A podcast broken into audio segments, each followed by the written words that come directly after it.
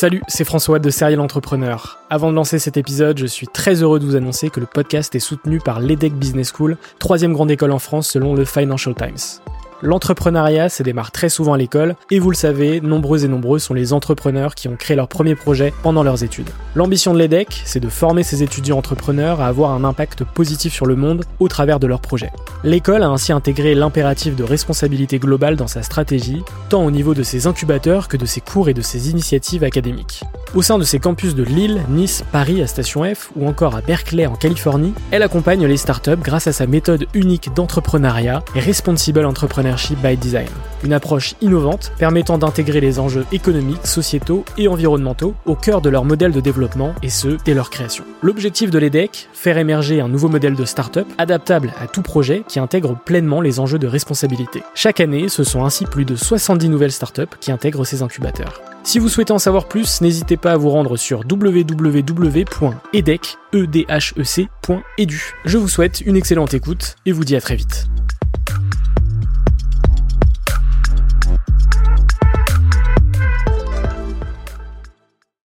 Les gars, c'est bien ce que vous faites, mais quand on va sur votre site, on comprend rien quoi. Dès que je fais quelque chose, je me remets en question sur soit comment j'aurais pu mieux le faire, soit qu'est-ce que j'ai bien fait qui va pouvoir me servir pour d'autres aspects de mon business. le sirop diacone, il est très bon sur la molécule sucre. Il a un indice glycémique qui est hyper faible et il va pas élever la glycémie d'un diabétique et il a pas d'impact négatif sur d'autres organes comme peuvent l'avoir d'autres alternatives au sucre. Maintenant qu'on commence à passer des, gros volumes et qu'on commence à passer des gros steps de développement, euh, effectivement, on est en train de, de, créer toute la chaîne logistique et toute la chaîne de valeur au Pérou. New York, c'est une ville qui est euh, exceptionnel, c'est pas un mythe, t'es dans une énergie qui est assez ouf, t'es emmené dans une dynamique comme ça où t'es tout le temps euh, amené à te repousser, à te dépasser, fais les choses, va au bout de ce que tu veux faire, au pire tu tombes. Et c'est pas grave, mais en fait euh, t'auras appris et si ça marche, ça sera une expérience qui sera encore plus extraordinaire que ce à quoi tu espérais.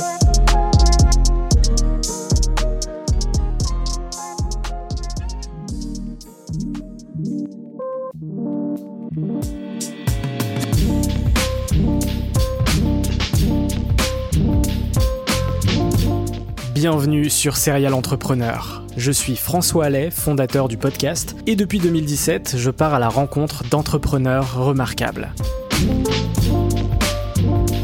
Chaque entrepreneur possède une histoire unique, a dû prendre des décisions fortes pour réussir et a franchi un cap dans son aventure grâce à des rencontres. Dans ce podcast, j'aime mettre en avant toute la richesse et la diversité de l'entrepreneuriat en France à travers des conversations intimes, authentiques et sans bullshit. Chaque dimanche à 18h, retrouvez un nouvel épisode exclusif.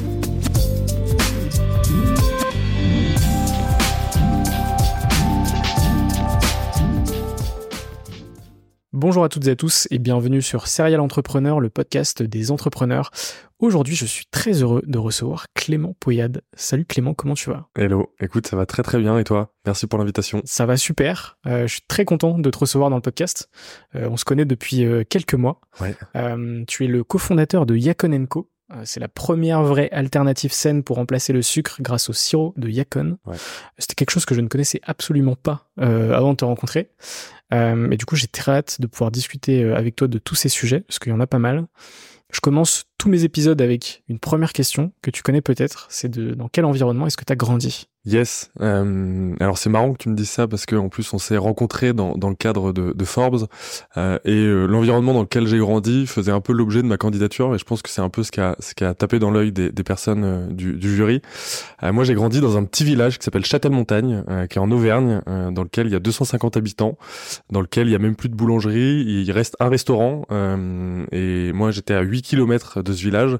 Mon premier voisin était à 1 km donc j'étais un, un enfant plein de liberté. Euh, j'ai grandi euh, dans la campagne. Euh, pour me déplacer, il fallait tout de suite que je fasse, euh, bah, soit que je demande à mes parents, soit que je prenne ma moto à partir de 14 ans.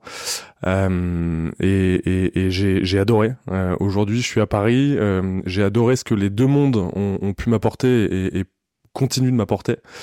j'ai grandi dans une famille aimante. Mes parents m'ont donné des valeurs qui étaient, qui, enfin, qui sont ouf, qui, qui font aujourd'hui de ce, que je suis, ce que je représente, euh, et, et j'en suis ultra fier au quotidien. Euh, donc euh, c'est ce que j'essaye de, de, véhiculer à travers bah, Yacon Co, ce que j'essaie de véhiculer à travers aussi le management qu'on qu'on a dans la boîte, que ce soit avec les personnes de Paris, les personnes d'Auvergne, parce qu'on a aussi encore une activité de production en Auvergne, et à terme, à terme avec le Pérou.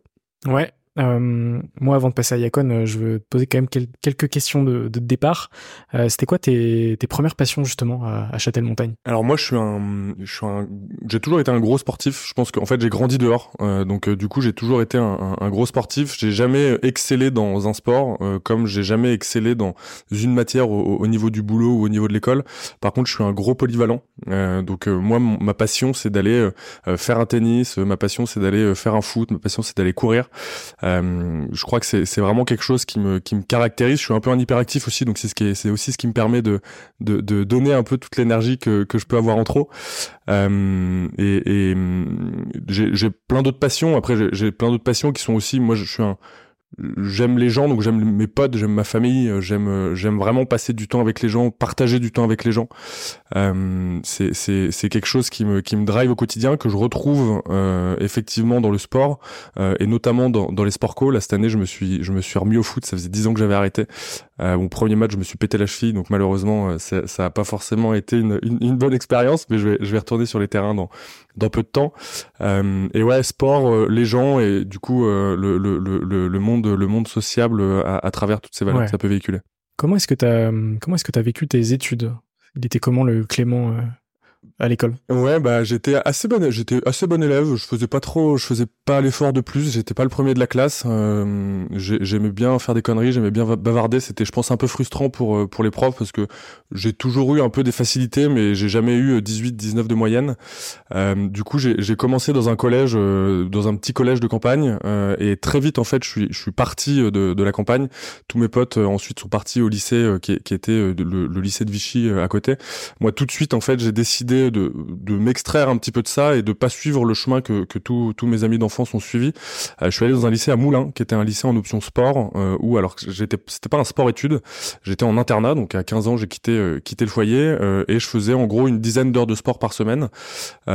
c'était un, un, moment exceptionnel. J'ai, j'en ai encore des souvenirs qui sont qui sont assez dingues. Je faisais tout type de sport, mais par contre j'étais vraiment dans une dynamique d'apprentissage, que ce soit au niveau des études, au niveau de ma classe et au niveau du, du sport, qui était qui était assez dingue. Après le lycée, donc j'ai eu un bac ES, je savais je savais pas trop quoi faire. Euh, je, savais qu'il y avait quelque chose qui me passionnait, qui était grosso modo quand même le commerce euh, et, toujours les gens et, et on y revient. Euh, du coup, j'ai décidé de faire une de, de, faire une filière qui était assez généraliste euh, à Clermont.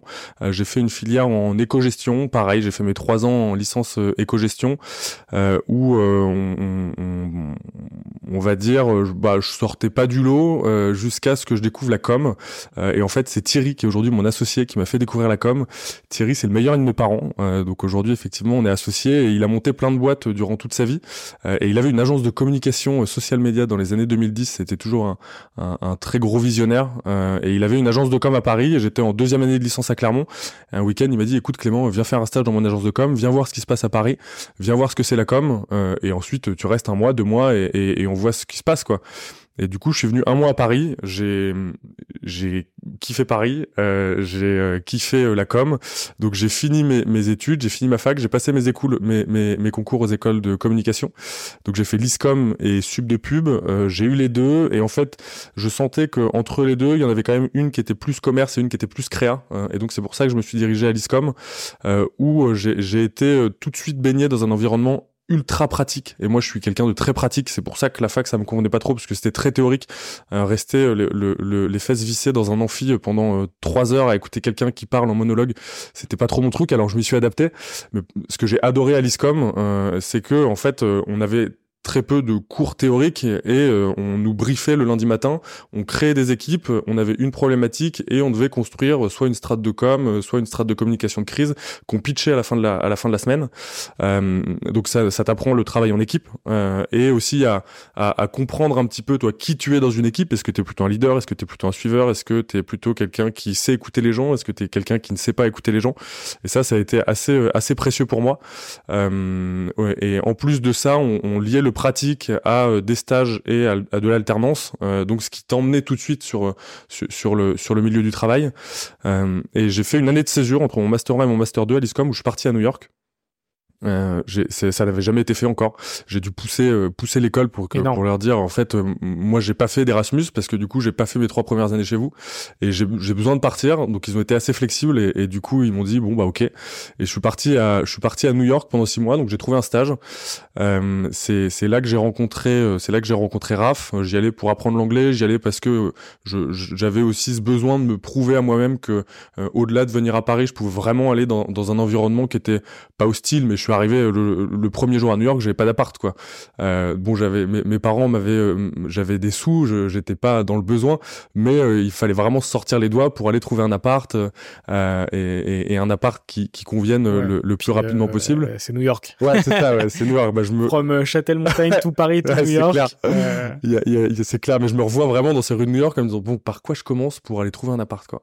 Donc j'ai failli me faire entuber des milliers de fois. Finalement, j'ai réussi à pas trop me faire entuber. Je suis arrivé dans une coloc de, de six personnes qui était incroyable euh, à, Brooklyn. Euh, et puis ensuite, après cette année de césure, j'ai fait un road trip en Amérique latine. Je suis retourné euh, à l'école à l'ISCOM et, et j'ai terminé en, en alternance. et j'ai eu mon du coup mon diplôme. Ça devait être il y a, il y a quoi? Il y a 4-5 ans? Ok, hyper hyper intéressant. J'imagine que ton expérience à New York et ton expérience en, Amérique latine, ouais. ça a été quand même quelque chose d'assez important pour la suite. Ouais. Euh, est-ce que tu peux me raconter justement euh, ce que tu retiens justement de cette année à New York et aussi de, de ce road trip euh, en Amérique latine? Ouais, carrément. Ouais. Hum, bah, ce que je, ce que je retiens de New York, New York, c'est une ville qui est qui est exceptionnelle. C'est pas un mythe. T'arrives, t'arrives à New York, en fait, t'es dans une énergie qui est, qui est, qui est assez ouf, euh, que ce soit euh, au travail, que ce soit les week-ends, euh, t'as toujours des choses, euh, t'as toujours plein de choses à faire, et en fait toutes les choses que tu fais, c'est souvent exceptionnel. Euh, et donc du coup t'es es emmené dans une dynamique comme ça où t'es tout le temps bah, amené à te, à te à te repousser, à te dépasser. Et, et, je pense qu'au niveau du travail, ça m'a vachement appris. Alors ça m'a ça m'a appris aussi des choses assez basiques. Hein. J'étais une bille en anglais, du coup aujourd'hui, alors je, je considère pas que je suis bilingue, mais mais je suis je suis plutôt très bon en anglais je, je sais euh, je sais faire du business en anglais. Euh, donc ça en fait j'ai une première expérience qui m'a emmené ces, ces, ces, ces, premières bribes et entre temps donc j'ai fait effectivement euh, mon voyage en Amérique latine. Donc là c'était euh, road trip euh, à l'arrache avec un de mes meilleurs potes beaucoup de rando. Lui c'est après il s'est fait il, a traversé les Alpes pendant quatre mois à pied tout seul. Donc on, on avait on a on mêlait le stop après on a loué un van après on faisait du bus. Donc on a fait Pérou Bolivie Chili, Argentine. Euh, on n'avait pas, préparé grand chose et, du coup on, y allait un petit peu bah, au jour le jour. Euh, et ça, là pour le coup, je crois que ça m'a pris la débrouille euh, et, ce qui me sert aujourd'hui de, manière assez poussée. et ensuite après ce road trip je suis rentré, je suis rentré à Vichy et j'avais trois mois à tuer et en fait je me suis dit qu'est-ce que tu fous là? Et du coup je suis reparti à New York en Esta et j'ai bossé au Black dans des restaurants et là en fait j'ai vraiment vu l'ascenseur social que proposait une ville comme New York, où j'avais pas de visa, alors j'étais français, je parlais anglais, etc. Et je suis allé, pro, je suis allé demander euh, dans, dans des, alors j'ai fait trois jours où j'ai prospecté des restaurants euh, essentiellement français, mais pas que. Euh, et en fait, j'ai trouvé du boulot pendant trois mois où, où j'ai où j'ai bossé en tant que serveur. Euh, j'ai ultra bien gagné ma vie. Je gagnais mieux ma vie que Raph, qui était qui était consultante depuis trois ans là-bas.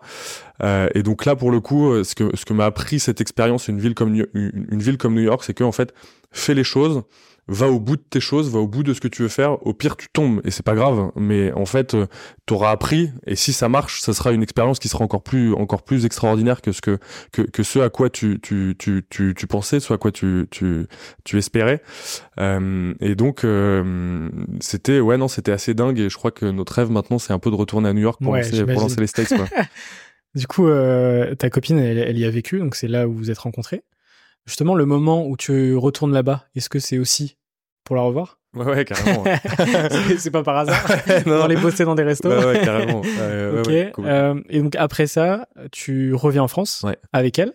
Non, Pas du tout. Elle reste là-bas, elle. Elle reste là-bas. elle reste là-bas. Moi, je reviens pour finir mes études. Et du coup, j'étais en alternance dans une startup qui s'appelle Do qui faisait de la régie pub. On installait des, euh, des écrans publicitaires dans des, dans des Uber. Euh, et en fait, on proposait aux, aux, clients de brancher son téléphone et de recharger son téléphone gratuitement.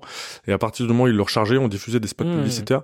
Et, spot, et ce spot publicitaire rémunérait aussi en partie le chauffeur. Donc, qui était une idée, euh, qui était une idée assez brillante. Et, et, et là, j'ai été, du coup, en fait, c'était une équipe d'une quinzaine de personnes. Il y avait personne au market.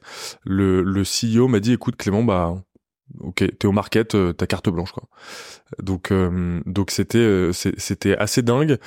j'ai tout construit. Pour le coup, j'étais en alternance. J'ai créé un rebranding. On s'appelait, on, on, a complètement changé de stratégie, d'image de marque, de positionnement, et, et c'est moi qui ai qui ai emmené tout ça. et à la fin de cette alternance, j'avais volonté de partir, volonté de partir vers de nouveaux horizons, vers une boîte peut-être qui était un peu plus structurée. moi, j'ai toujours, c'est marrant parce qu'en plus après j'ai entrepris, mais j'ai toujours recherché euh, un peu un mentor. Euh, je l'ai jamais trouvé encore, euh, mais j'ai toujours eu cette volonté. Encore le temps. Ouais, ouais, j'ai encore le temps. Ouais. mais j'ai toujours eu cette volonté de, de, trouver un mentor et donc là en fait j'étais je faisais tout tout seul, euh, j'avais zéro feedback, hum, c'était incroyable parce que j'avais une confiance qui était assez folle, euh, mais par contre j'avais personne pour me dire ah bah attends là tu ferais mieux d'aller peut-être potentiellement un peu dans cette direction. Euh, là je pense que si t'emmenais ce sujet d'une manière différente, ce serait ce serait peut-être un peu différent. et, et donc j'avais une volonté de partir dans une boîte qui était un peu plus structurée. Et j'avais trouvé un poste et en fait je dis au CEO écoute euh, voilà je veux partir à la fin de mon alternance. Et il me dit non non moi j'ai pas du tout envie que tu partes. Euh, en gros euh, c'est je te propose quelque chose euh, tu alors ça va changer un petit peu de ton scope qui était à la base le market et la com. Et il m'a mis COO donc j'avais en gros géré toute la partie commerciale sur tous les tous les grands comptes. Et ensuite j'avais une casquette managériale avec les équipes support. Alors qui était pas évidente parce que c'était des personnes qui avaient souvent 10 ans 15 ans de plus que moi. Et j'étais un peu parachuté là. Donc ça a été des moments qui étaient toujours pas hyper simple et je pense que j'ai eu un peu ce syndrome de l'imposteur où j'essayais euh, toujours de, de me justifier. Euh, à un moment donné aussi t'es es jeune, du coup je pense que le syndrome de l'imposteur c'est très relié aussi. Ouais. Même si au final, euh, bah, à cet âge-là t'as quand même pas mal d'expérience. Ouais. t'es hyper débrouillard. Enfin voilà, t'es parti de, de ton petit village entre guillemets à Paris, ensuite à New York. Enfin du coup t'as as quand même emmagasiné plus ton road trip en Amérique latine. Je pense que tu gagné en maturité de fou sur cette, période. Ah, c'est clair, j'ai gagné en maturité de fou, euh, mais mais ouais ouais. Après, j'ai mené mon bout de chemin hein, comme je pouvais. J'ai mené ma barque. Euh, je pense que j'ai fait beaucoup de conneries et, et j'étais euh, j'étais, je pense, pas aussi posé. Ce syndrome de l'imposteur faisait que j'étais parfois, je pense, un peu sur la défensive hmm. et que quand quand on m'emmenait une problématique, j'avais pas la bonne manière de réagir, euh, ce qui fait que j'ai potentiellement, je pense, un peu pu braquer des gens à, à, à des moments où là aujourd'hui, j'ai plus du tout ce syndrome de l'imposteur avec euh, avec nos équipes et en fait, ça se passe très bien et quand il y a un feedback, bah je le fais pas à chaud. Si je suis énervé, je, je prends hmm. mes 10 minutes et ensuite euh, j'essaye d'être dans un feedback plutôt plutôt constructif. Donc donc ouais non, j'ai été parachuté là, ça m'a ça m'a servi euh, de, de, de, de, dingue. Euh, j'ai fait plein de conneries. C'est des conneries que j'essaye de parfaire, j'en referai. Euh, mais c'est partie du jeu. Exactement. Ouais. si on n'en fait pas, c'est qu'on fait rien. Ouais, c'est ça, exactement. Est-ce que c'est après que tu crées Yacon? En novembre 2020, ouais. si je dis pas de bêtises. Donc en novembre 2020, on est quand même à la fin d'une année particulière, ouais. en plein Covid entre guillemets, après le confinement, etc. Qu'est-ce qui fait que tu crées Yacon? Et accessoirement avec ta copine ouais. et avec euh, Thierry. Ouais, euh, bah en fait c'est c'est pour le coup vraiment une histoire de de trois personnes. Moi j'ai toujours su que je voulais entreprendre. Mes parents sont entrepreneurs. Euh, ils, ils, ils m'ont toujours beaucoup inspiré là-dedans. Euh, je savais pas quand est-ce que j'entreprendrais. Je savais pas sous quel format, sur quelle idée, comment, euh, qui, avec quoi. Euh, et en fait ça fait ça s'est fait effectivement beaucoup plus vite que prévu. En fait on se retrouve à l'été 2019. Euh, donc Thierry, Rafaela et moi donc dîner en Auvergne et donc Thierry nous parle, en fait, il est diabétique de type 2. Euh, il a, il a 62 ans. C'est pas quelqu'un qui a, qui boit du coca ou qui, qui va au fast-food tous les quatre matins, tu vois, et pourtant diabétique de type 2. Euh, et, et, donc, on, on, parle du sujet du sucre de, de, de, manière un peu plus profonde. On était tous les trois un peu reliés au sujet du sucre. Raphaël avait eu beaucoup de problèmes de digestion quand elle vivait à New York, dû à une consommation de, de une surconsommation de sucre, derrière une surconsommation même de fructose. moi, je suis quand même un gros sportif, donc je, je suis un, un, un, peu un féru de nutrition, et on échange sur ce sujet. Et, là se posent plein de problématiques liées au sucre, le diabète, le surpoids, les maladies cardiovasculaires, les cancers. Et en fait, aujourd'hui, moi, ce que je dis, c'est que je ne connais pas une personne qui essaye de consommer moins de sucre. et donc, en face de toutes ces problématiques, on met un marché, le marché des alternatives au sucre, qui est un marché qui est énorme, euh, qui fait des milliards et des milliards. C'est 12 milliards d'euros, il fait plus 6% par an et il a prévu de faire plus 6% par an au moins jusqu'à 2032. Et en fait, c'est énorme et tu te retrouves avec, si tu creuses vraiment, ou, ces alternatives, en fait, il y en a aucune qui fait le job. Euh, soit tu te retrouves face à l'ultra transformation, donc entre le cancer et le diabète, t'as pas trop envie de choisir. Soit tu te retrouves face à des produits qui sont assez désagréables en termes de goût. Euh, je sais pas si tu te souviens du Coca Green qui avait sorti un Coca à la stevia. en vrai, la campagne de com était ouf. Le fait de l'appeler Coca Green, c'était c'était une idée lumineuse à la Coca, quoi. Mais par contre, le produit, il a fait six mois en rayon parce que le, il était pas bon. Et ensuite, t'as des alternatives naturelles qui existent euh, sirop d'agave, sirop d'érable, euh, sirop de date, miel. Alors, on, y, on essaye d'y aller de, de on, on essaye d'y aller un peu avec des, des euh, enfin de, de, de manière un peu euh, un peu un peu maline euh, parce que notamment sur le miel c'est un produit qui est, qui est, très apprécié surtout surtout des Français. Euh, nous ce qu'on dit c'est que c'est moins pire qu'un sucre ultra transformé ou que de l'aspartame, mais sur la molécule sucre en fait ça fait pas le job. Et si tu manges du sirop d'érable ou du miel tous les quatre matins ou en tout cas tous les jours, bah tu risques de développer toutes ces maladies que, que je viens de dire auparavant quoi. Donc on donc on a décidé de monter la boîte à partir de là. Ça a commencé avec un groupe WhatsApp, un groupe email. À la base c'était enfin Thierry je pense avait cette volonté plutôt de le faire euh, avec moi. Et en fait il y avait Raph qui était là. On l'a mis dans le groupe WhatsApp dans le groupe email. On n'avait pas prévu d'entreprendre euh, d'entreprendre en, en, en, couple euh, et finalement euh, finalement ça s'est fait et ça se fait très bien. Alors c'est pas du tout quelque chose sur lequel on, on, communique. On n'a pas envie de communiquer dessus et on reste on, reste hyper discret. Je pense même que je vais me faire tirer les oreilles quand, quand, oubliez ce que vous avez, ce que vous venez de voir. Cette information est fausse. Non mais parce qu'on se protège aussi hein, je pense, pour un Bien sûr dedans et on n'a pas en fait on n'a pas envie un jour de que notre couple repose sur sur le fait qu'on soit entrepreneur quoi. Ok, hyper intéressant. Euh, du coup, je comprends la, la, la genèse euh, du projet justement avec euh, euh avec euh, Thierry notamment. comment ça se passe un peu les grandes étapes de fin 2020 justement à aujourd'hui? Parce qu'au final, c'est une aventure assez récente. J'imagine que le ressenti il est beaucoup plus long que ça. comment ça se passe tout ça? Euh, alors déjà nous à la base on voulait lancer plus tôt. Euh, en fait on a on a créé notre compte Instagram en décembre 2019. On n'avait pas de produit, on n'avait rien. Euh, donc on a commencé à communiquer sur le sujet. C'était sur le sujet de la nutrition plutôt que sur le sujet du sucre. Euh, on, on, se dit ok on, on, est en décembre, on, on, va lancer une campagne Ulule. Euh, on va lancer une campagne Ulule, euh, on se dit en mai, euh, mai juin 2020. Donc on se met à la préparer, etc., etc. On est contacté par la grande épicerie de Paris qui veut nous intégrer à la grande ép, qui veut qu'on aille sur le stand de Vivatech, sur le stand de, la grande épicerie Viva Technologie, qui a prévu de faire un plan média incroyable sur, sur, sur, notamment sur nous. Donc on se dit putain incroyable, lancement de ouf mi-mars, boum, Covid. Donc euh, le deal avec la grande épicerie pète euh, parce que pas de Vivatech notamment, euh, grande épicerie fermée, donc ils arrêtaient toutes, toutes leurs opérations promotionnelles. Euh, donc on, on, a décidé de prendre du coup un petit peu plus de temps, un petit peu plus de recul. Je pense qu'on a bien fait parce que je pense que si on avait lancé en mai 2020, on n'était pas du tout prêt et, et, et, on serait pris une, potentiellement une grosse claque. et du coup on a décidé toujours de commencer avec une campagne Ulule, donc on a qu'on a lancé effectivement en novembre 2020. Euh, on était plutôt à l'époque, euh, on était plus large, on était moins concentré sur le sur le on avait plein de produits, on était vraiment sur sur tous les aspects de la nutrition. Euh, et, donc on lance notre campagne Ulule qui fonctionne bien. Alors on s'attendait à faire une campagne Ulule à la respire, euh, ça n'a pas été le cas. Malgré tout, on a fait quand même une campagne assez incroyable pour le pour le monde de la food. Je crois qu'on a fait six, entre 6 et 700 préventes, euh, ce qui est ce qui est assez ouf. Euh, ensuite, on fait notre première prod donc en, en avril, donc entre novembre et avril, euh, on, on, débarrasse une partie de la grange de Thierry, on remet ça aux normes, donc c'est nous qui avons fait tous les travaux. On commande des petites machines au niveau artisanal. Euh, on, a décidé nous de, rien sous-traiter dès qu'on s'est lancé. Euh, tous les gens, enfin pas tous les gens, mais notamment une personne euh, qui est Augustin, de Michel Augustin, nous avait dit très tôt la valeur ajoutée de votre boîte, oui, elle peut être dans votre marque, mais à long terme, elle sera dans vos insets industriels et dans le fait que vous soyez maître de votre propre production. Donc, on a décidé tout de suite de tout maîtriser. Alors, on l'a fait de manière hyper artisanale au début, euh, avec plein de galères, avec plein de conneries, bien évidemment, qu'on a qu'on a fait. Euh, et donc, une fois qu'on a fait tous ces travaux, acheté les machines, acheté la matière première, on, lance notre première euh, notre première prod en mai 2021.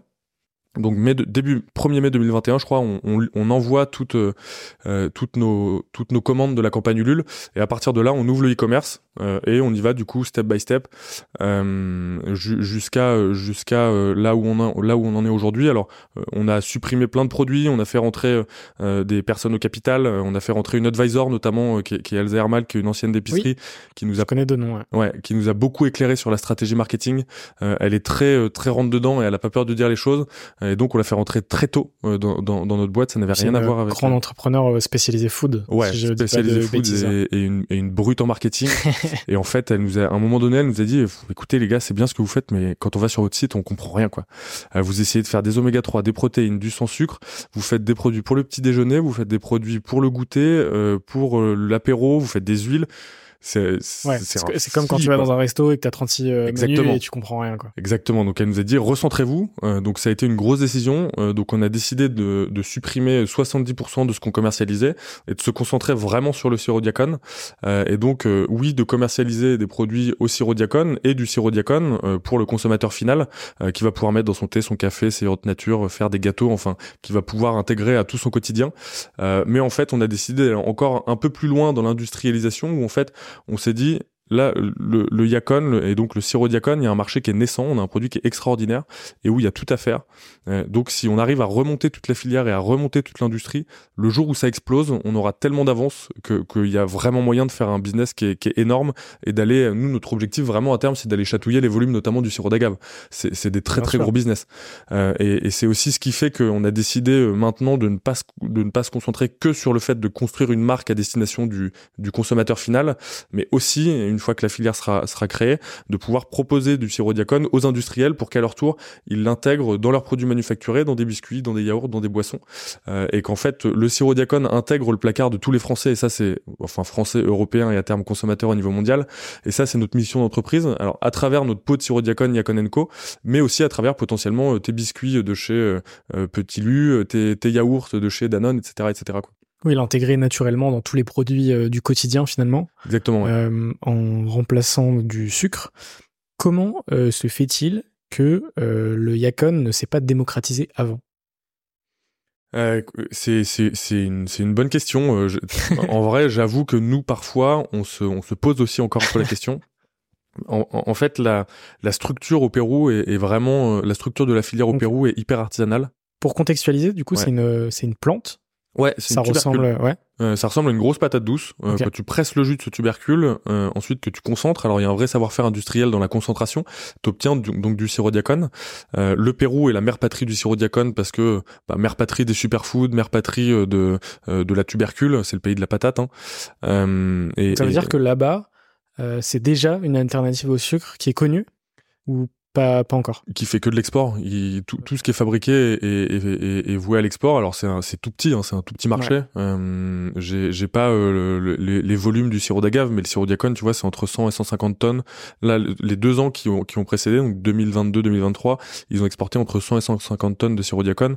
Nous, on a déjà fait 20 tonnes là cette année, en, en 2023. Donc ça veut dire qu'on représente déjà quasiment 20% euh, du marché mondial, ce qui, est, euh, ce qui est ce qui est ouf. Et, et donc j'ai mangé ta question excuse-moi du coup. Non, bah du coup, tu y as répondu. Euh, enfin, la question c'était. Euh, ah oui, comment ça se fait que. Pourquoi justement ça a pas pété avant, tu vois Ouais, parce que effectivement, structure de la filière hyper artisanale au Pérou, euh, et, et, en fait, confronté quand, quand, quand tu l'achètes en France à des problèmes de qualité. Euh, en fait, euh, comme il n'y a pas vraiment de vrai fabricant de, de ouais. sirop diacone, où tu as un sirop diacone qui est standardisé et, et où tu as, une filière qui est industrialisée, euh, nous, on se retrouve encore à refuser des palettes, soit parce que le sirop est trop amer, soit parce que dans le process, y a, dans le savoir-faire industriel, euh, on, on, a bâclé des étapes et du coup, on a un produit qui nutritionnellement n'est pas OK. Euh, et surtout, on a des problèmes de coût qui sont dus à des multiplicités d'intermédiaires qui chacun prend, prend sa marge et où tu te retrouves à un produit qui est dix fois plus cher qu'un kilo de sucre. Alors, on on sera jamais compétitif, en tout cas pas avant un bon bout de temps avec le sucre, mais mais en fait, si tu regardes les rendements au champ, il y a aucune raison que ce soit dix fois supérieur au sucre. Nous, notre objectif, c'est plutôt d'être allez deux trois fois supérieur au sucre. Et donc là, tu arrives avec un produit qui est attractif, qui est compétitif euh, et où tu peux du coup aller chercher une, une grosse pénétration de marché. Donc j'imagine qu'il y a une chaîne logistique ultra euh, complexe. Ouais, ouais, ouais. Euh, bah là, c'est, on, on, est en plein dedans là. en fait, on a commencé avec une marque parce que, bah, comme tu le dis, on, en fait, on partait d'une feuille blanche donc on avait besoin de démocratiser ce produit, démocratiser le sirop diacone et lui emmener de la sexiness euh, en France, à terme en Europe, mais d'abord en France. Euh, et là, maintenant, effectivement, on est dans la phase où on est en train d'industrialiser. On a fait ces deux ans en, passant avec des fournisseurs, en essayant de trouver des fournisseurs qui étaient qui, qui étaient stables, qui, avaient une qualité qui, était plus ou moins irréprochable. Euh, là, maintenant qu'on commence à passer des, gros volumes et qu'on commence à passer des, gros steps de développement, euh, effectivement, on est en train de, de, créer toute la chaîne logistique et toute la chaîne de valeur au Pérou. Euh, donc là, on est en train de créer notre filiale, on est en train de, on achète les machines là, euh, je, là, je passe cette semaine ou la semaine prochaine, euh, et on crée une usine là-bas. Donc on crée une usine au Pérou. Dans six mois, on a 20 personnes qui bossent pour nous au Pérou. Ça, ça, ça, ça va être. Je pense que quand je vais arriver là-bas, je vais prendre une claque monumentale. mais, mais du coup, c'est, c'est, c'est fou. Et on est en train de créer nos associations de producteurs. Et donc en fait, là-bas, on aura la filiale qui sera entourée par différentes associations de producteurs pour pas être dépendant d'une association qui du jour au lendemain euh, peut te péter dans les mains pour x ou y raison. C'est des associations de producteurs euh, qu'on va accompagner dans euh, leur labellisation bio, dans le fait d'aller chercher des fertilisants bio, etc., etc., qui peuvent pas faire tout seuls parce qu'ils sont pas structurés. et ensuite, nous, on leur rachètera tout leur stock, on le transforme et euh, bah, soit il est commercialisé à travers Yacon Co et des produits Yacon Co, soit il sera vendu à des industriels pour qu'ils l'intègrent dans leurs produits. Ok, donc des enjeux très stylés euh, dans les prochaines semaines, euh, les prochains mois. Ouais, ouais, exactement. Ouais, bah, on, on, on s'associe avec une péruvienne là-bas, donc on a, on a beaucoup de chance d'avoir trouvé cette personne qui s'appelle Rosa, qui fait du sirop Diacon depuis 20 ans et qui du coup a tout le savoir-faire technique au niveau agronomie, au niveau production, mais qui n'a, qui avait pas de capital et qui avait pas le savoir-faire de l'export.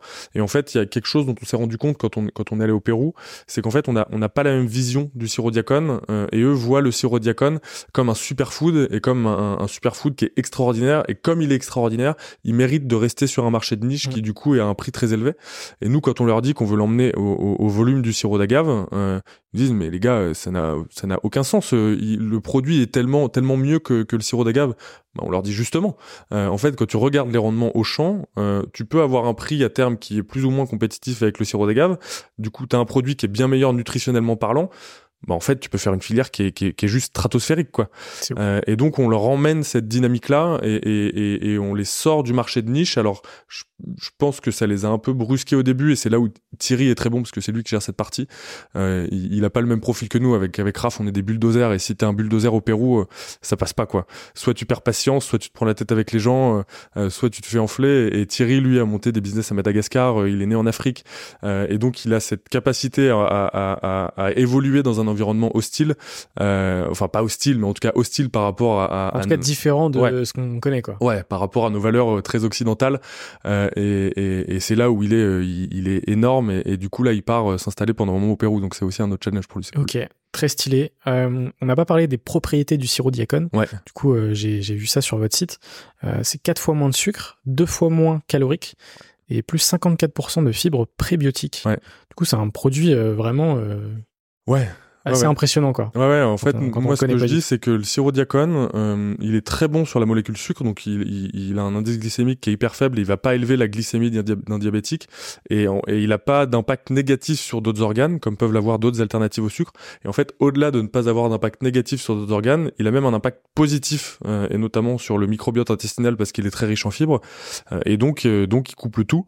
Le, le, le, seul gros challenge c'est effectivement de le démocratiser et de, de baisser le prix parce que même encore aujourd'hui, moi, tu vois, un pot à, à, 9,90€, alors je suis, je suis content et ça marche très bien, mais je sais très bien que pour aller euh, dans le supermarché, tiens, de Châtel-Montagne, même si on n'a pas, mais du Montagne, euh, si on veut que le sirop diacone soit un succès euh, dans, dans, dans ces endroits-là, il va falloir baisser le prix pour que le produit soit, soit accessible, grand public. Euh... Ouais, exactement. C'est quoi un peu justement les les objectifs futurs? Et, et, juste avant de répondre à cette question, euh, aujourd'hui, euh, Yacon Co, on peut, on peut en acheter où? Alors Yacon Co aujourd'hui tu le trouves sur le site internet donc yacon.co. Euh, tu trouves donc du sirop Yacon. On a aussi décidé pour démocratiser le produit de le mettre dans des pâtes à tartiner. Donc on a aussi deux pâtes à tartiner. Là, on a lancé des chocolats qui sont ici euh, qu'on a lancé euh, pour Noël avec euh, avec un chocolatier. On, on, a on a tout toujours été très fort sur le digital. On s'est lancé sur le digital avec euh, avec Ulule, donc on continue de d'être en grosse grosse grosse croissance sur le digital. Ça représente encore 50% de notre chiffre d'affaires. Euh, et euh, malgré tout, euh, on, alors c'était la mode des DNVB quand on quand on s'est lancé. et nous, malgré tout, dès le début, on s'est dit on va pas essayer d'aller sur un modèle de DNVB, on va plutôt essayer d'aller sur de, de l'omnicanal. et donc on a développé un, le, le, réseau bio. on a préféré aller dans le réseau bio dans un premier temps parce que le consommateur du bio est quand même plus enclin à payer un petit peu plus pour avoir un produit qui est sain, etc. et, et plus ouvert sur ces questions de nutrition. Euh, et donc la première année, euh, bah, je me suis tapé toute la France avec la, la, la Ford Fiesta pourrie de mes parents qui a 220 000 km, euh, où je me, je me suis fait, euh, je sais pas combien je me suis fait de bornes, mais je me faisais des, des road trips où je partais pendant 10 jours. Pendant 10 jours, je ponçais un territoire, je me faisais 150 ou 200 magasins, et petit à petit, on a commencé à ouvrir des magasins bio. Donc là aujourd'hui on est présent dans 700 magasins bio avec plusieurs référencements nationaux. Donc on a Naturalia, Sobio, Bio c'est bon. Euh, pour les personnes qui sont en région, on a Satoris aussi, c'est en c'est en Auvergne-Rhône-Alpes et et, euh, et, dans le PACA. On a une centaine de biocop et après on a les plateformes donc Greenwiz, Casidomi, etc. Quoi. Ok, trop cool. Euh, il y a un truc, il y a un sujet dont on a parlé au tout début, ouais. mais très rapidement, ouais. mais qui est quand même un sujet qui a marqué aussi un peu ton année. Ouais. C'est euh, le prix sortie under sortie de Forbes de France. C'est comme ça qu'on s'est rencontrés. Exactement. Euh, comment est-ce que ça s'est passé et comment tu as vécu euh, justement cette euh, cette annonce euh, un, fam un, fameux mercredi matin en avril dernier? En vrai, en vrai, moi j'ai postulé. Je me suis dit bon, je tente ma chance. En vrai en vrai, j'y croyais pas trop. Quand, quand j'ai postulé, mon, onglet est resté ouvert pendant trois semaines avant que vraiment je me mette à le faire. Euh, je l'ai fait parce qu'il y avait pas mal d'entrepreneurs euh, euh, que j'adorais qui étaient passés par là. Et, et, donc, donc, écoute, j'ai tenté ma chance en étant assez honnête, transparent et, et, en fait en étant qui je suis. De toute façon, je sais pas faire semblant, donc donc j'essaye d'être un maximum, un, maximum qui, qui je suis et de pas faire semblant. et bah, c'était au, au, mois d'avril, je crois. ouais, début avril. Ouais. Et du coup début mars ou mi-mars, je reçois un coup de fil d'une personne de chez Forbes. J'étais en vacances à Séville, c'était complètement sorti de ma tête, qui me dit oui bonjour c'est Forbes, euh, on aurait besoin d'une photo de vous s'il vous plaît. Ah mais j'ai eu ça moi aussi mais j'avais pas capté. Bah et moi en vrai tout innocent je me dis, je, dis ok bon bah je vous l'envoie et je raccroche. il y avait Raph qui était en face de moi. Il me dit non mais attends t'es pris du coup? Je dis bah non, je pense pas. Attends, je viens de réaliser. et, et, du coup, euh, du coup, je sais plus, je sais plus pourquoi elle me rappelle et donc là je la cuisine un peu. Je dis mais du coup c'est que je suis pris et elle me dit euh, non non. Alors là on a fait une première sélection. Du coup il y en a 80. Euh, on en a présélectionné 80 et c'est au cas où vous êtes pris, au cas où vous êtes. Ce qui était peut-être vrai. mais en vrai je pense pas. Raph elle me disait arrête. Et du coup ça a duré deux semaines et donc moi je m'auto persuadais que j'étais pas dedans pour pour ne pas avoir de déception. J'en ah, avais... Moi tu vois j'étais vraiment hyper naïf sur le truc. Eu le coup j'ai envoyé ma photo, je fais bon bah je pense qu'ils demandent ça à tous les candidats, tu vois, logique. Et en même temps, s'il y a 600 700 personnes candidates, tu demandes 600 700 photos, c'est un peu chiant. Puis tu l'aurais uploadé euh, quand t'as postulé Et du coup, ce qui est cool, c'est que ça m'a pas du tout stressé parce que déjà, j'attendais absolument rien. J'ai postulé en last minute sans aucune attente, etc. Mais du mais c'est c'est marrant. J'ai pas du tout eu le même comportement. et bah moi j'étais j'étais aussi naïf que toi. C'est Raph qui m'a dit ouais, c'est bon. Euh, oui, deux semaines elle me disait c'est bon arrête arrête de faire genre tu doutes en vrai tu l'as. Et du coup effectivement bah tu vas en kiosque le matin ou alors je sais plus si c'est le post Instagram et boum quoi. Moi c'était le post LinkedIn. Ok. J'ai vu la notif du post LinkedIn j'ai fait ok c'est cool. Et ouais ouais c'est cool ouais franchement c'est cool parce que euh, bah en vrai euh, c'est alors ça a pas changé ma vie non plus mais en fait c'est c'est ça, ça t'assoit quand même ça assoit on était en pleine levée de fonds en plus. Donc ça assoit une crédibilité une légitimité une, une notoriété. Euh, t'es invité à des événements de ouf euh, enfin tu vois c'est From Châtel-Montagne tout festival de Cannes aussi. Deux semaines après on était au festival de Cannes. C'est là qu'on s'est qu'on s'est rencontrés. ouais exactement. Dans une dans, dans une villa qui était juste exceptionnelle. Ça te permet de rencontrer des personnes que que t'aurais jamais rencontrées sans, sans sans sans cet événement. Là on avait la soirée encore qui était ultra quali. Enfin, euh, du début à la fin, en fait, je trouve qu'il y, a un fil rouge euh, de, qualité de rencontre. Euh, et en plus, j'ai la sensation qu'ils vont encore aller un petit peu plus loin dans, ce côté rencontre réseau. où, ouais, non, c'est fou. et je recommande à tous ceux qui ont moins de 30 ans de, de, le faire. Alors c'est pas c'est pas le faire pour l'ego en fait. et en fait déjà un tu le fais pour ta boîte parce que ça va propulser ta boîte et c'est le faire parce que ça t'ouvre quand même des portes qui sont qui sont assez ouf. En fait, ce qui est fou, c'est que ça crée des connexions assez improbables avec des gens qui potentiellement vont devenir des amis, ou peut-être que ça va créer du business, peut-être que ça va créer d'autres trucs. Et il y a aussi le fait que, euh, évidemment, ça t'apporte de la notoriété. Ouais. Ça t'apporte de la légitimité aussi, d'un, de quelque chose qui est totalement externe à ton écosystème. Donc tout ça fait que, en fait, euh, ça a une puissance assez folle et qui est, je pense, très sous-estimée des gens qui euh, sont pas dedans, tu vois. Ouais. Et, et, du coup, je suis très aligné avec, avec ce que tu m'as dit. on va pouvoir passer à la partie bilan de cette aventure, même si évidemment on est, on est au début, entre guillemets. Euh, quel a été le moment le plus difficile de ton aventure entrepreneuriale? Euh, Je pense que euh, c'était la première année euh, où, euh, en vrai on connaît, nous on connaissait personne, tu vois. On, on, est vraiment, moi je suis vraiment arrivé sur Paris je connaissais personne. Euh, euh, on lançait un projet, on avait un projet qui balbutiait, euh, comme je te disais. je pense que même mes potes d'enfance et ma famille me disaient qu'est-ce qu'il est en train de faire? C'est con, ça partait pas trop mal pour lui, mais là il est en train, là en train de faire un truc un peu bizarre. On, on, galérait parce que du coup on produisait dans la dans la grange de Thierry, enfin pas dans la grange de Thierry, c'était quelque chose qui était aux normes, hein, c'était clean, il y a pas de problème. mais en fait on passait notre temps entre ok on est à Paris, on essaye de développer le business, mais on n'a pas encore cette reconnaissance. quand on n'est pas à Paris, on est en Auvergne pour euh, aller produire euh, au, lab de manière hyper artisanale euh, où on se faisait des journées de fou furieux. et donc cette première année où on a on a ramé quoi. mais parce que en fait on se cherchait. C'est aussi ce qui nous a permis de nous repositionner, de nous remettre en question, de nous challenger, de nous faire challenger. et, d'ailleurs, je pense que c'est à peu près au moment de, Forbes où on a on a, on a, on a réussi à lever. Euh, on, a commencé à avoir une vraie bonne reconnaissance. Euh, et en fait, euh, ça y est, les gens ont compris là où on allait et ils se sont dit ah ouais, en fait, effectivement, il y a un truc qui qui est, qui est, qui est, assez stylé à la clé euh, s'ils y arrivent. Euh, alors je pense qu'aussi euh, on, a plus confiance en nous, je pense qu'on est plus serein dans notre discours et, et, donc tout ça y participe. Euh, mais on a on n'a pas eu de très grosses galères. On, on s'est pas dit à un moment waouh là en fait le business est en jeu. Je sais pas je sais pas si demain on va pouvoir euh, on, va pouvoir on, va survivre. mais cette première année où on, a galéré, on se cherchait, fait aussi que on s'est soudés tous les trois et qu'en fait on, on, a un lien qui est, qui est assez dingue, une confiance qui est assez, dingue entre nous trois et, une relation qui est, folle. Euh, mais ouais, non, c'est, je crois que c'est cette, première année un peu de galère où tu te cherches, où tu sais pas trop si ça va fonctionner, où, où, où tu as des retours clients qui sont pas toujours, qui sont pas toujours folles, qui sont pas toujours fous. Mais en fait, c'est de la remise en question et ça nous a permis d'être là où on en est aujourd'hui, quoi. Et puis sur un sujet euh, qui, euh, en plus, était pas du tout démocratisé. Et du coup, forcément, d'un point de vue extérieur, enfin, tu peux, tu peux te poser des questions, quoi. Ouais, Surtout sur les, les premiers mois. Et puis c'est long. Ouais. C'est long d'évangéliser un marché, de démocratiser un produit. Euh. C'est pour ça que je dis, euh, tu vois, 2020, en, vrai, c'est assez récent. Ouais. Mais euh, le ressenti, moi pareil, 2020, j'ai l'impression que c'était il y a 10 ans. Genre, c'était une, une autre vie pour moi, tu vois. Clair. donc donc j'imagine, ouais, le l'effet long, tu vois, de, de quand t'es dedans, quoi.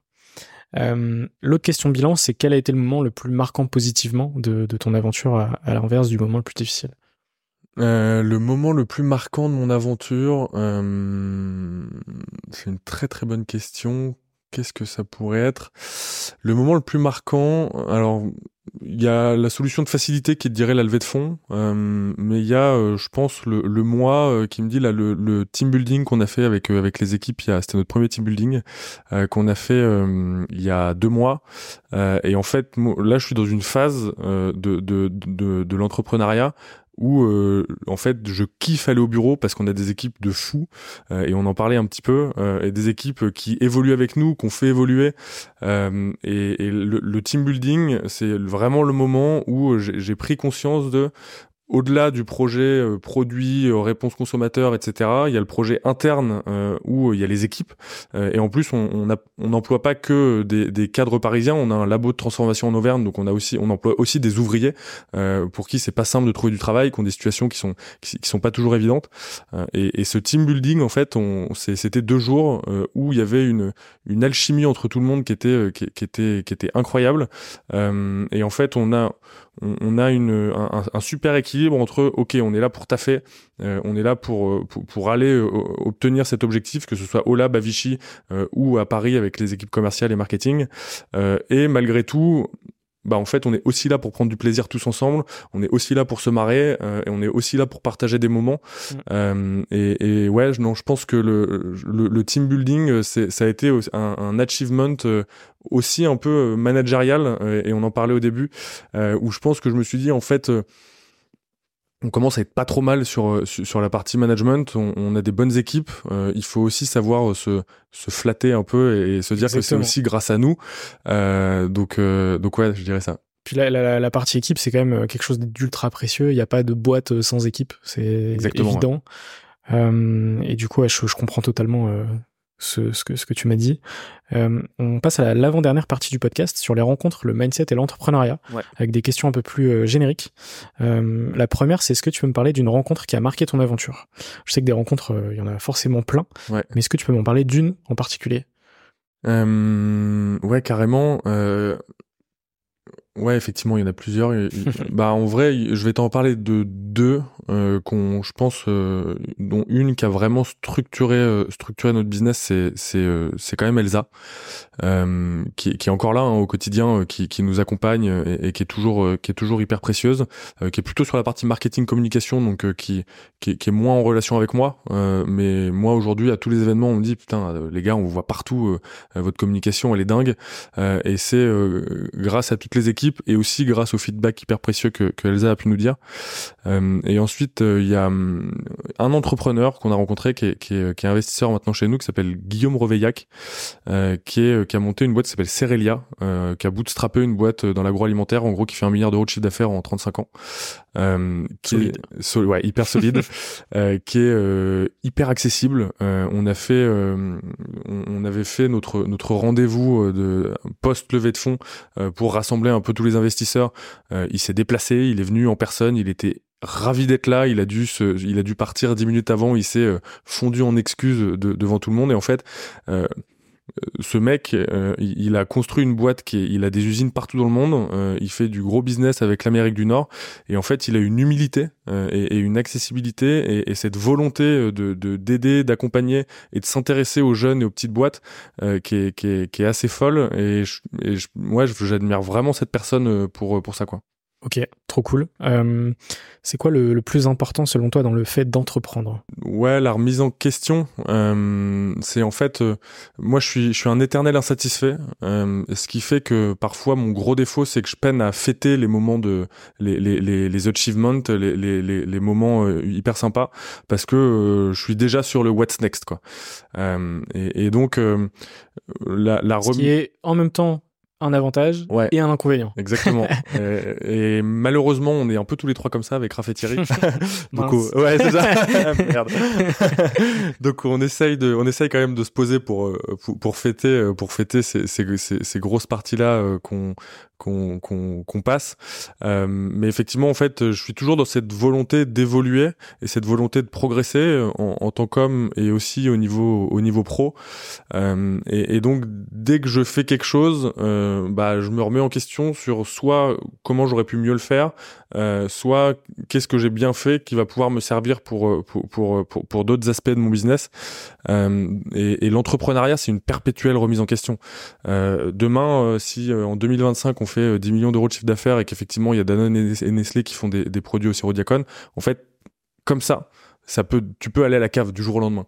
Euh, et si t'es, si t'as pas cette capacité à prendre un peu de recul et à te dire que rien n'est acquis euh, et, et, tout n'est que perpétuelle remise en question, alors il faut pas non plus trop se remettre en question parce que sinon ton business il change tout le temps et t'arrives pas à aller au bout des choses.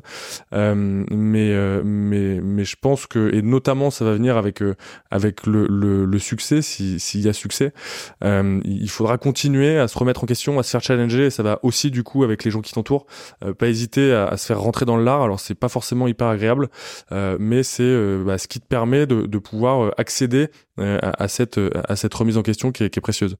Ok, trop cool. Il me reste deux petites questions pour cette partie et ensuite on passera à la question finale. comment est-ce que ton entourage vit ton aventure entrepreneuriale? Ils sont, euh, je crois qu'ils sont ultra, ultra, ultra contents, ultra fiers de moi. Euh, que ce soit mes parents ou mes amis d'enfance, en fait, ce qui est assez fou avec mes amis d'enfance, c'est que je suis le seul vraiment à, être parti de Vichy, à être parti de la montagne bourbonnaise, ça s'appelle Châtel-Montagne, euh, pour euh, aspirer à quelque chose d'autre. Et donc, en fait, bah, c'est moi, tous mes potes, ils bossent, ils bossent chez EDF, ils bossent en pharmacie, etc., etc. Et en fait, j'avais un peu une crainte quand je rentrais au début, c'était qu'on me dise ah putain, t'as changé, ouais, putain, ça y est, depuis que t'es à Paris, ouais, ça y est, depuis que machin euh, et là, d'autant plus parce qu'en plus, parfois, je pose des stories où je suis dans des lieux assez incroyables. Euh, et en fait, euh, j'ai jamais ressenti une once de jalousie, une once de. En fait, c'est que de la bienveillance. Et, et, et, déjà, un, tout le monde nous a accompagnés dans cette dans cette année où on se cherchait un peu. et tout le monde était ultra positif en nous disant non mais attendez, quoi qu'il arrive, de toute façon, ce que vous faites, c'est ouf. Et donc, ils nous ont aider à, à, nous à nous pousser à nous repousser euh, donc ça c'est c'est mes potes euh, et mes parents ils sont ils sont tellement supportifs euh, ils, ils, nous ont ils nous ont aidés sur tellement de points en fait Thierry c'est le meilleur ami de mes parents donc en fait, on s'est retrouvé à faire des prods dans la cuisine de mes parents. Enfin en vrai, on, on les a saoulés, un, je pense un, un, un max. quand il fallait nous prêter des véhicules, ils nous ont prêté des véhicules. Enfin vraiment, on, on a une chance de dingue parce qu'on a été confronté à des qu'à des personnes hyper dévouées, que ce soit au niveau de mes potes, au niveau de mes parents, et qui ont toujours été là pour nous filer le petit coup de pouce euh, qui nous a permis de, de, passer un step quand il y avait des moments difficiles. C'est les premiers qui sont allés sur Ulule pour acheter euh, pour acheter les produits. Euh, il y en a qui se sont déplacés d'Auvergne pour venir à notre soirée de lancement à Paris, etc., etc. donc donc non, je crois qu'ils sont je crois qu'ils sont assez fiers. Moi, je suis toujours trop content de, de, de les revoir, de, de retourner dans, dans mon Auvergne natale. et quand j'y retourne, pour le coup, on en parle assez peu parce que je pense qu'on est on est assez pudique là-dessus. Euh, mais euh, mais c'est ouais, en tout cas, je le vois, je le vois dans leur regard. Et en fait, notre relation n'a pas changé euh, d'un poil depuis qu'on est, depuis qu'on est enfant. Et ce qui est précieux, ouais. Et ce qui te permet aussi, bah, quand tu sors de Cannes, de soirée où en fait, parfois c'est un peu la course, je pense, à, à, qui montre le plus, qui a les plus gros biscottos, etc. Bon, en fait, tu te dis, ok, là, je suis, je suis, je suis dans un, dans, ouais, je suis dans un, dans un endroit confortable, et, et juste, je profite de, de ces personnes-là qui, quoi que je fasse, en fait, seront toujours là pour moi. Ouais. Ça c'est hyper euh, hyper important euh, dans une aventure euh, entrepreneuriale. Euh, alors je suis désolé d'avance de cette dernière question, euh, mais comment est-ce que tu relis le pro et le perso, surtout quand on entreprend en couple? Désolé. alors ben nous en fait on, distingue vachement les deux. Moi aujourd'hui, mon, rôle dans la boîte, je suis surtout sur la partie euh, euh, commerciale, levée de fonds, donc je suis quand même beaucoup euh, beaucoup en déplacement, pas, tout le temps au bureau. Et en fait, on a des scopes qui sont assez assez séparés. on se demande des conseils, mais par contre, si l'un ou l'autre ne suit pas le conseil qu'on lui a donné, bah on va pas se vexer. Et en vrai, tout ça, c'est quand même surtout une histoire d'ego. Et, et, donc, on essaye de, de faire la part des choses. Si tu si tu viens au bureau, euh, tu peux rester une semaine au bureau, tu sauras pas qu'on est en couple. Euh, si bah du coup dans les événements, toi t'as pu nous voir, on, on, montre pas qu'on est en couple euh, parce que ça, ça, nous permet aussi de conserver notre couple et en vrai quand on rentre chez nous, on est on est des nounours quoi. Mais parce que en fait on on s'est pas vu en tant que couple pendant toute la journée. On s'est vu en tant qu'associé pendant toute la journée. Et moi, peu importe dans les milieux dans, les, dans lesquels je suis, je sais pas si la prochaine fois que je te reverrai, euh, quand je parlerai de Raphaël, je parlerai de ma copine ou mon associé. Mais dans quasiment 100% des cas, euh, quand je suis dans un milieu professionnel, même avec nos investisseurs qui le savent, je parle avant tout de mon associé euh, et pas de ma copine. et, et, donc, ce qui fait que, alors, notre boulot, c'est quand même toute notre vie. on, est, on essaye de mettre des règles qu'on tient pas toujours. La règle, c'est on évite de parler des sujets stressants quand on n'est pas au travail pour éviter de partir dans un débat ou dans dans un conflit ou dans, dans machin, alors il y en a un des deux automatiquement qui a pas envie de parler de ça. Mmh. Euh, on s'y tient pas toujours, euh, mais je pense que ça nous a aussi fait évoluer en vrai en tant que en, en, tant que couple, euh, et, et, on arrive à trouver des moments et, et on les provoque euh, où euh, ok, on met le boulot de côté. Et pour le coup, là, c'est vraiment un, moment qui est dédié, euh, plutôt, au couple. Mais on, fait ça parce que effectivement, notre crainte, c'est que un jour, le couple d'entrepreneurs passe avant soit les, le, duo d'associés, soit avant en fait juste le couple. Euh, et je pense que nous, notre pire anxiété, c'est qu'un jour, effectivement, il y a un article qui sorte, euh, euh le, couple, entrepreneur, euh, machin, etc. Tu vois. Alors, en vrai, c'est couverture de Forbes, par exemple. Mais ça serait sûrement très bien pour le business et en vrai, ça nous poserait pas trop de problèmes. Mais en fait, c'est que le jour où tu as un obstacle, bah, je pense que tu, tu c'est quelque chose que tu regrettes. Clairement, c'est c'est c'est une très bonne réponse. C'est hyper intéressant, tu vois. Euh, ce sera ma seule question sur le sujet, mais du coup, je trouve ça très intéressant et je pense que ça va intéresser aussi des gens euh, qui... potentiellement se posent des questions ou même qui entreprennent déjà euh, en, en, couple. Ouais, il y a pas de règle en fait. Tu vois, nous, tu, si tu nous avais dit il y a quatre ans, est-ce que tu entreprendras avec ta copine? Euh, l'un ou l'autre, je t'aurais dit, mais jamais de la vie, quoi. Et, et en fait, il y a pas de règle, il y a, y a, pas de vraie réponse, il y a pas de vraie vérité. Les choses évoluent. Euh, Peut-être qu'à un moment, il y a Conenco, ça s'arrêtera. Euh, soit qu'on remontera un business ensemble, soit qu'on remontera un business chacun de notre côté. Et il y aura pas de problème. C'est une expérience dans notre vie euh, qui a structuré notre vie chacun de notre côté, qui a aussi structuré notre vie de couple. Euh, et, et, et, du coup, euh, du coup, ouais, non, ça, en tout cas, c'est un kiff au quotidien, quoi. Mmh. Bah ouais, j'imagine. on va pouvoir passer à la dernière partie du podcast avec quelques petites questions rapides. Évidemment, à chaque fois, tu as le temps d'y répondre. Euh, la première, c'est qu'est-ce que tu fais pour aller mieux? Euh, bah, je, je, fais du sport et je vois mes potes. Euh, je, j'ai besoin de me vider la tête et c'est pas toujours facile à Paris. C'est pour ça un peu d'ailleurs qu'on réfléchit un peu à partir de Paris. C'est parce que moi, comme je te disais, quand je faisais du sport, je sortais, j'allais courir 10 euh, ou 15 bornes. Là, t'es obligé, euh, bah, si tu veux pas courir dans les pots d'échappement, soit d'aller au bois de Boulogne, soit d'aller euh, sur les quais. Donc c'est, un peu plus compliqué. Malgré tout, j'essaye de, de, de, de, de me tenir assez 3-4 fois de sport par semaine parce qu'en fait, sinon, je suis, je suis chiant. Je, je le vois, hein, je suis chiant, je suis aigri. j'ai besoin de me dépenser. et c'est, je suis un animal social. Euh, je pense que c'est un peu un défaut aussi parce que du coup, je peine parfois à me retrouver seul euh, et, et j'ai toujours besoin d'être entouré, de voir mes potes, de voir les personnes que j'aime. Euh, et c'est aussi ce qui me permet de penser à autre chose mmh. qu'au taf, quoi. Donc, donc ouais, c'est les deux. Que j'essaye parfois de rassembler, mais que... Ouais, je comprends. C'est quoi ton plus grand rêve? Pro ou perso?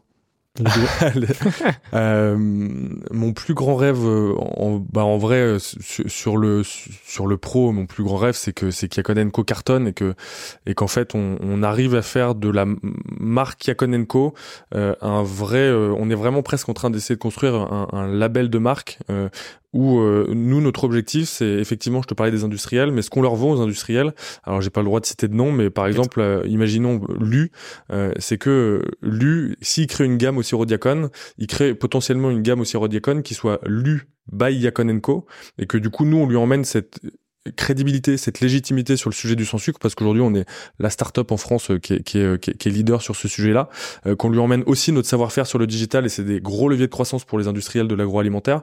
Euh, et donc on est en train d'essayer de faire de, de cette marque Yakonenko euh, un véritable label de qualité euh, euh, avec du coup euh, effectivement des produits Yakonenko, des produits potentiellement et, et, idéalement au co-branding, et ce qui nous permettra bah, de faire tourner nos usines, de faire tourner nos, nos, nos associations de producteurs, et potentiellement à terme d'avoir des usines qui fabriquent du sirop diacone un peu partout dans le monde, mm. pour tous les marchés, pour que bah, le sirop diacone se retrouve dans, dans le placard de, de, de tous les consommateurs, et qu'en fait le consommateur, et, et ça c'est des messages qu'on a tous les jours, puisse continuer à se faire plaisir sans cette culpabilité ou sans se dire ah putain attends est-ce que c'est cancérigène, est-ce que ça est-ce que ça va me fusiller le foie euh, Est-ce que si Est-ce que là euh, Et on reçoit pour le coup des messages tous les jours de personnes qui nous disent bah moi j'étais assez euh, assez extrême dans ma pratique où j'avais arrêté de consommer quoi que ce soit de gourmand euh, parce que j'ai des problèmes de santé. Et là en fait effectivement avec le sirop diacone j'ai pu retrouver ce, ce plaisir là euh, j'ai fait euh, le, même audit que j'ai fait avec toutes les alternatives au sucre et effectivement ça coche toutes les cases. Donc j'ai pu y aller en toute tranquillité. Et donc on, on, commence à bien réussir à le faire en France mais bien évidemment les, les, les, ambitions sont, sont, mondiales parce que les enjeux sont mondiaux. Clairement. Donc donc ouais non c'est que Yacon Co soit au niveau monde reconnu euh, pour, euh, pour, pour le sujet du sucre. Quoi. Ok, en tout cas, je te, je te le souhaite. Euh, L'autre question, à l'inverse, c'est quoi ta plus grande peur? Euh, alors je suis pas hyper, je suis pas hyper, euh, je suis pas un mec anxieux moi. T'as l'air très chill quand même. ouais non mais c'est. T'as l'air beaucoup trop zen. alors je suis, je suis stressé, hein, je suis stressé mais je suis pas anxieux et, et en fait aujourd'hui, quoi qu'il arrive, euh, cette boîte c'est un succès. Et ça, c'est un succès personnel, professionnel. C'est pas encore un succès financier, mais est-ce que c'est l'objectif euh, j'en suis même pas si certain. Euh, mais en fait, ce que je me dis, c'est que quoi qu'il arrive, c'est un succès. Quoi qu'il arrive, on, on, on, fait tout et on a tout fait pour l'emmener là où on veut l'emmener. Il y a peut-être des facteurs externes qui font que demain on va aller à la cave. Donc oui, la plus grande peur, c'est qu'on qu'on aille à la cave et qu'on aille un peu salement pour pour x ou y raison, pour je sais pas moi un scandale sur je ne sais quel truc ou alors un lobby qui vient nous, nous détruire, tu vois. mais quoi qu'il arrive, je pense que bah j'aurai quelques mois où je pense que je serai quand même pas bien, euh, mais où euh, en prenant du recul, je me dirais attends c'était quand même ouf, t'as tout fait, euh, ok bah une fois de plus what's next quoi. Ouais, ok, très clair. Est-ce que t'as un livre à me conseiller? Euh, ouais, ouais, j'en ai plein. Je lis beaucoup euh, depuis que depuis que j'entreprends. Je lis beaucoup. Euh, j'ai passé une première année et demie où en fait je tournais dans mon lit jusqu'à 2 heures du matin parce que ça cogitait, ça cogitait, ça cogitait. Euh, et là, euh, je, je je lis maintenant avant de m'endormir parce que ça me permet vraiment du coup de couper de couper mon cerveau euh, avant de m'endormir. et donc en, en, livre en livre business, j'ai lu la biographie de Bernard Arnault qui est assez cool, biographie non autorisée. j'ai plus j'ai plus le nom en tête euh, mais euh, qui fait un peu flipper quand même aussi sur sur le personnage. Euh, je l'ai pas lu, mais j'imagine. Euh, ouais. mais mais par contre, qui est, qui est qui est assez dingue parce que tu le mec a construit un, empire en, en, très peu de temps. Euh, donc ça, ça m'a ça m'a quand même vraiment passionné. Euh, et en, en, en livre, en roman, pour vraiment te sortir ou plus livre des vacances, il y a un livre qui s'appelle Nous rêvions juste de liberté, euh, qui est de Charles Van der Broek, quelque chose comme ça. Euh, qui est le titre me plaît. euh, qui est l'histoire de quatre amis euh, qui grandissent ensemble euh, dans, dans, dans le fin fond des États-Unis, euh, qui euh, finalement se trouvent une passion commune pour la moto et en fait tout, tout est autour de cette histoire d'amitié qui à la fin se délite et qui tourne bien, mal, bien, mal et je vais pas te spoiler à la fin, mais, mais en tout cas qui moi qui suis un animal social m'a vraiment m'a vraiment happé quoi. Ok. Super, bah écoute, je, note la reco. De toute façon, on mettra aussi les liens en, en description. Est-ce que tu un film ou une série à me conseiller? Euh, bah moi j'aime bien, j'aime bien, j'aime bien, j'aime bien. Bah j'aime bien toutes les séries euh, sur, euh, sur, les sportifs où tu te plonges soit dans, dans le quotidien de sportifs, soit dans le quotidien d'équipe. Euh, pareil avec avec effectivement les chanteurs. là j'ai on a j'ai regardé le celle de Robbie Williams sur Netflix. Ah j'ai pas encore vu. Ouais, qui est, qui est qui est assez dingue parce que pour le coup en plus c'était complètement nos générations. Euh, et un grand fan de Robbie Williams. Ouais. Personne ne le sait mais. et voilà. J'avais certains albums. Spoiler alert.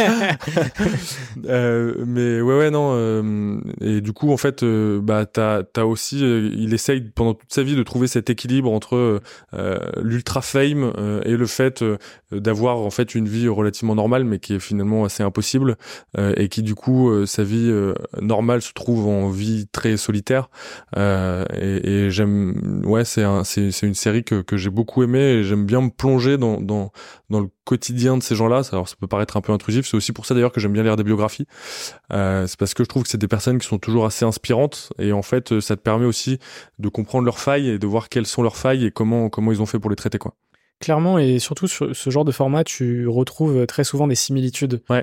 Euh, et du coup, ça permet de connecter avec euh, pas mal de sujets et même euh, justement à t'inspirer aussi euh, toi-même. Et je, trouve ça très très cool. il y en a de plus en plus hein, ces dernières années. Donc franchement, la dose d'inspiration, elle est. Ouais, ouais. Netflix, ils sont très chauds. Ils sont très chauds là-dessus, Netflix. Exactement. J'ai rajouté une question cet été qui s'appelle la question reverse. Ok.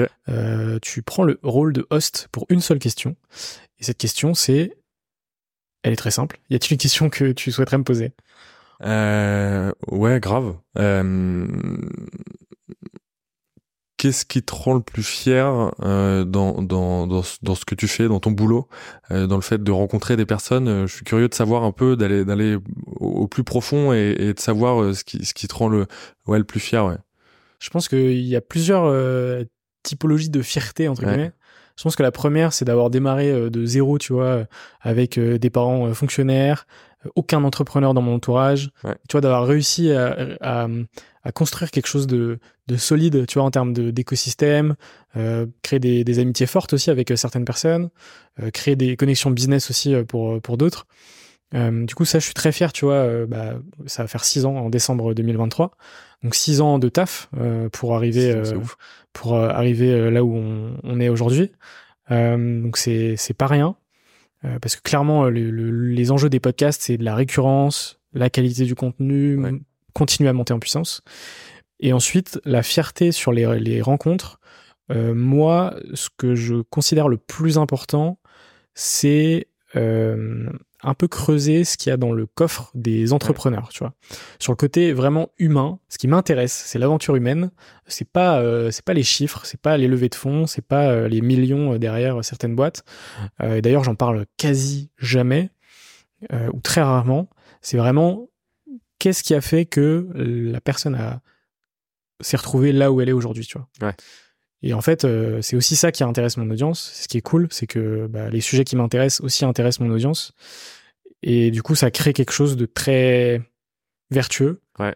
Et qui au final, bah, moi, je prends ultra, euh, enfin, je prends énormément de plaisir euh, à faire des podcasts comme celui qu'on fait actuellement.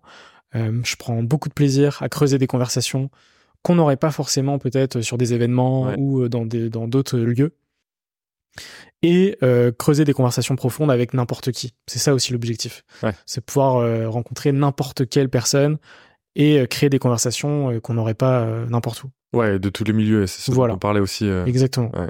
Ok. Tout simplement. Et, et, et, du coup, toi, dans c'est quoi tes gros objectifs et, Mes gros objectifs, ça va être de d'être de plus en plus mainstream sur le podcast, dans quel sens euh, vis-à-vis de la typologie des invités du podcast, même si on a commencé à le faire depuis euh, quelques mois, euh, c'est de représenter vraiment l'entrepreneuriat au sens large, ce qui était l'objectif de départ, mais du coup, justement, d'aller vraiment tamponner ce, ce, ce, cette mission en allant chercher aussi bien des athlètes, des artistes, des personnalités, des gens en fait qui font des trucs. Et à partir du moment où tu fais des trucs, t'es entrepreneur.